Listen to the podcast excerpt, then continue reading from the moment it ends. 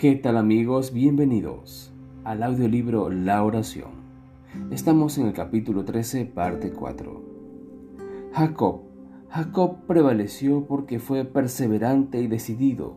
Su experiencia atestigua el poder de la oración insistente. Este es el tiempo en que debemos aprender la lección de la oración, que prevalece y de la fe inquebrantable las mayores victorias de la Iglesia de Cristo o del cristiano no son las que se ganan mediante el talento o la educación, la riqueza o el favor de los hombres. Son las victorias que se alcanzan en la cámara de audiencia con Dios. Cuando la fe fervorosa y agonizante se hace del poder del poderoso brazo de la omnipotencia. Los que no estén dispuestos a dejar todo pecado ni a buscar seriamente la bendición de Dios, no la alcanzarán.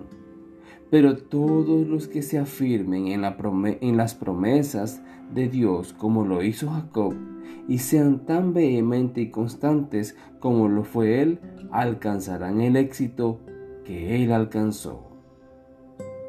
Moisés hablad menos. Se pierde mucho tiempo precioso en conversación que no produce luz.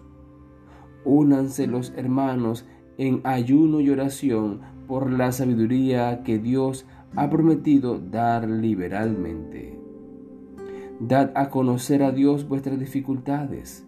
Decidle como Moisés, no puedo conducir este pueblo a menos que tu presencia vaya conmigo.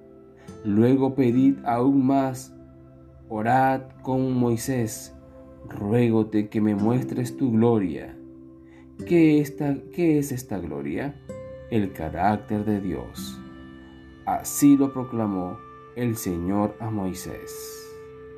Moisés intercedió por Israel.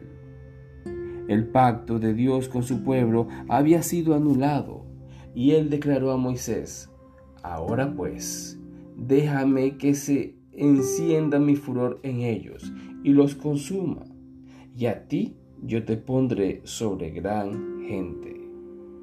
El pueblo de Israel, especialmente la multitud mixta, estaba siempre dispuesto a rebelarse contra Dios. También murmuraban contra Moisés y le afligían con su incredulidad y testarudez. testarudez por lo cual iba a ser una obra laboriosa y aflictiva conducirlo hasta la tierra prometida. Sus pecados ya les habían hecho perder el favor de Dios y la justicia exigía su destrucción.